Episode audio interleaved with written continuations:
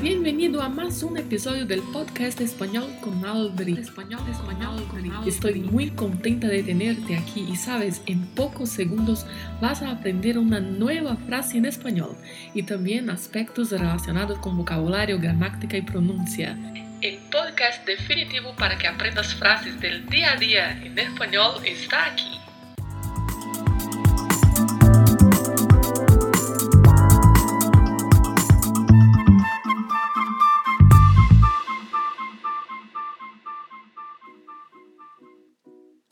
A frase do episódio de hoje é: Sin luz, caminé a ciegas por la habitación. Olá, olá! Buenos dias, buenas tardes, buenas noches. Acá estamos mais um lunes com uma nova frase. A semana passada falamos de quedar-se a oscuras, ou seja, de ficar no escuro. E hoje seguimos nesta mesma linha para falar da locução adverbial a ciegas. Gente, eu estou feliz que o meu episódio anterior entrou normalmente no Spotify. Eu só não consegui recuperar para lá o episódio 56, mas ele está disponível nas demais plataformas de podcast. Mas caso você não tenha acesso a outra plataforma, não precisa ficar sem ouvir o episódio, certo? Você pode acessá-lo no meu site, aldrinacandido.com. Lá tem uma aba Podcast de Espanhol e todos os episódios estão lá. Você pode acessar por lá normalmente. Mas vamos à frase de hoje. Sin luz, caminé a ciegas por la habitación. Sin significa sem. Muita atenção aí para a pronúncia dessa palavra, porque tem um N no final. Sin. Temos que pronunciar este N, porque senão fica o si do espanhol, que já tem um outro significado. A segunda palavra, luz, que é similar ao português, a gente só tem que lembrar que na pronúncia em espanhol o Z tem sempre som de S. E aí vem o verbo caminar. Aqui está conjugado na primeira pessoa do pretérito do indicativo yo caminé. É um verbo de primeira conjugação, que são os verbos terminados em ar. Tem o mesmo significado do português. Caminé, eu caminhei. Por mais que tenha aí um acento agudo nessa letra E, a gente pronuncia sempre com o som mais fechado e a letra A sempre com o som mais aberto. Caminhei. E aí está a nossa locução adverbial, as ciegas. É uma locução adverbial de modo que significa as cegas. Particularidade de pronúncia com a letra C, que pode variar de uma região para outra. Pode se pronunciar com o som de S normalmente, ciegas, ou com o som de C gerado com a língua entre os dentes, que é o mais comum na Espanha, ciegas.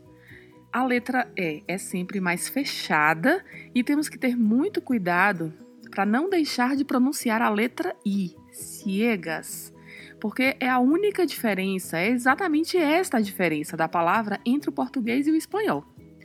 Ah, e aproveitando este mês de outubro de 2021, mês em que este episódio está indo ao ar, eu estou fazendo uma série de posts no Instagram falando sobre diferenças ortográficas entre o português e o espanhol. Aproveita e dá um pulinho lá e dá uma olhada nos conteúdos que estão por lá. aldrina.cândido. Seguindo com a nossa frase, por, que é uma preposição, e não esqueça da pronúncia do R com vibrato, por, e o O sempre mais fechado. Lá é o artigo feminino, que significa a. E a última palavra da frase, que é habitación, que é a palavra em espanhol para quarto. E aí, mais uma vez, temos aí a letra C com essa pronúncia, que pode ser ou com som de S, habitación, ou que pode ser com o som do C gerado com a língua entre os dentes, assim como a palavra ciegas, habitación. É a mesma maneira. Normalmente nos países hispanohablantes das Américas se utiliza mais o som de S e na Espanha o som do C gerado com a língua entre os dentes. A palavra habitación é utilizada tanto para quarto de casa quanto para quartos em hotéis, pousadas e etc.